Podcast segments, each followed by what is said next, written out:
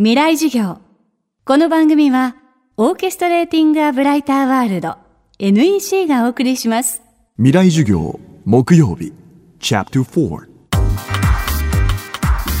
未来授業。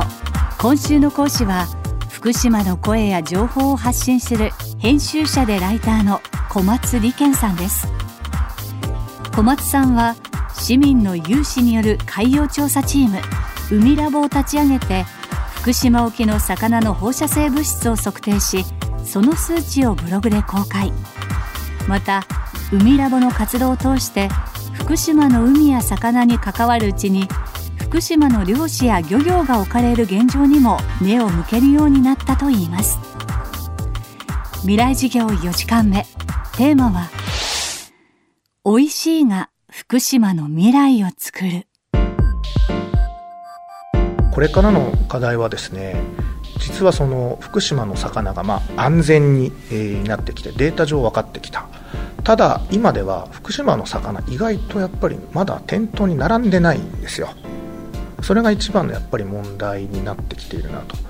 いう中でやっぱりその賠償の問題と今その漁師の、えー、漁の回数の問題って非常にセンシティブな問題なので、えー、僕たちがあ福島の魚を出してもこんな風に受け入れられるよっていうエールを送るっていうことが、まあ、漁師の人たちのモチベーションにつながるんじゃないかなと思うんですね。で漁師の人たちがこれなら俺たちの漁の回数増やしても、まあ、値段もちゃんと取れるし前のような漁ができるんじゃないかって思わないとやっぱり漁漁師の方たちは風評被害が起こるんじゃないかと思って不安になってしまうと思うので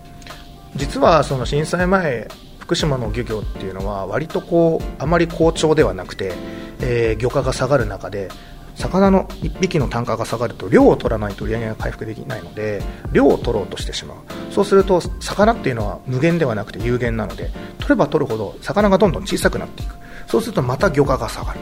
そうすると今度はあ魚の卸とか加工をしていた人が商売をやめてしまう。そうするとその分地域で、えー、魚を処理できる量が減っていくので水揚げ量も減ってしまうとなると船主が福島に水揚げするメリットを感じなくなってしまって気仙沼や銚子や千葉や宮城に今度水揚げしてしまうことになるといざ僕らが復活したいなもっとやりたいなと思っても船主にとって福島っていう土地が魅力的でなくなってしまうんですよ。でそうなってしまうと漁師の人もあ本操業だ安全だから本操業に戻せばいいというふうにはならないですよね。なんでかっていうと漁師の人たちは震災前大変だったっていうことは分かってるわけですよ。要するに震災前の漁に戻っても衰退が目に見えているということだと思うんですよね。なのでこれからはやっぱりどういう漁業のシステムに戻したらいいのかっていうことを漁業の投資者だけじゃなくて生産に関わる人や流通に関わる人や消費者自身も一緒になって考えていく。僕やっぱり美味しいマグロも食べたいしサンマも食べたいしなんならのどぐろも食べたいのでのどぐろはあの僕もの娘にも食べさせたいなと思うのでそうなると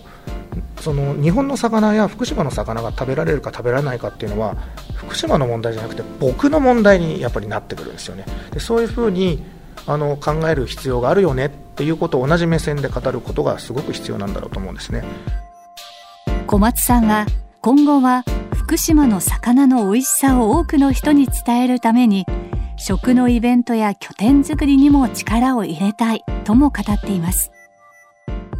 今実は日本の漁業もあの各地でやっぱりその魚を取りすぎてしまったり、え、気候変動でかつての水揚げ量を確保できないような港がたくさん増えてます。例えばサンマとかはあなかなか魚群がまとまって南下してこなくて、えー、食べられなくなっている。でその中で実は全国で一番あの漁業の、えー、資源が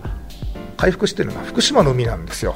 つまり福島の漁業をどう再生していくかっていう問題っていうのは日本の漁業をどう再生していくのかっていう問題と直結する問題なんですよね。なので、えー、福島の漁業をもう国民が、まあ、特に魚を俺はもう食べたいんだっていう人たちがこんな風に福島の魚変えたらいいねこんなの食べたいねっていうことを議論していきながら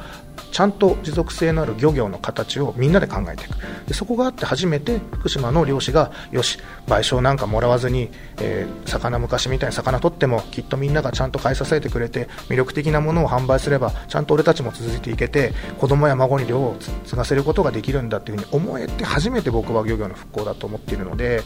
まあ、これからはやっぱり一緒になってその漁業のシステムっていうのを考えていったりとか。まあ、科学的にデータを取ってあの発信していくっていうことは続けながらももうそろそろこう次のステップに行く。それはもう率直に言えばビジネスの何かこう後押しができるようなものをやっていくとか。で大変嬉しいことに海ラボの発信力というかなんか福島のあの漁業とか水産業で海ラボっていう団体が頑張ってるらしいよっていうことを知ってくださる方が多いので僕たちからあもう安全性に関してはこんな形でデータ揃ってるけどこれからじゃあこの福島に戻ってきた宝物をみんなでこうやってシェアして子供や孫の代まで福島の魚を食べられるようにするにはどうしたらいいかみんなで考えようよっていう旗振り役みたいなものができれば一番理想かなと思います。未来授業。今週の講師は編集者でライターの小松理健さん。今日のテーマは美味しいが福島の未来を作る。でした。小松さんの活動は海ラボのオフィシャルブログでチェックできます。未来事業来週は2020年に向けた東京の再開発はどうあるべきか。思想家で人類学者の中澤真一さんの授業をお届けします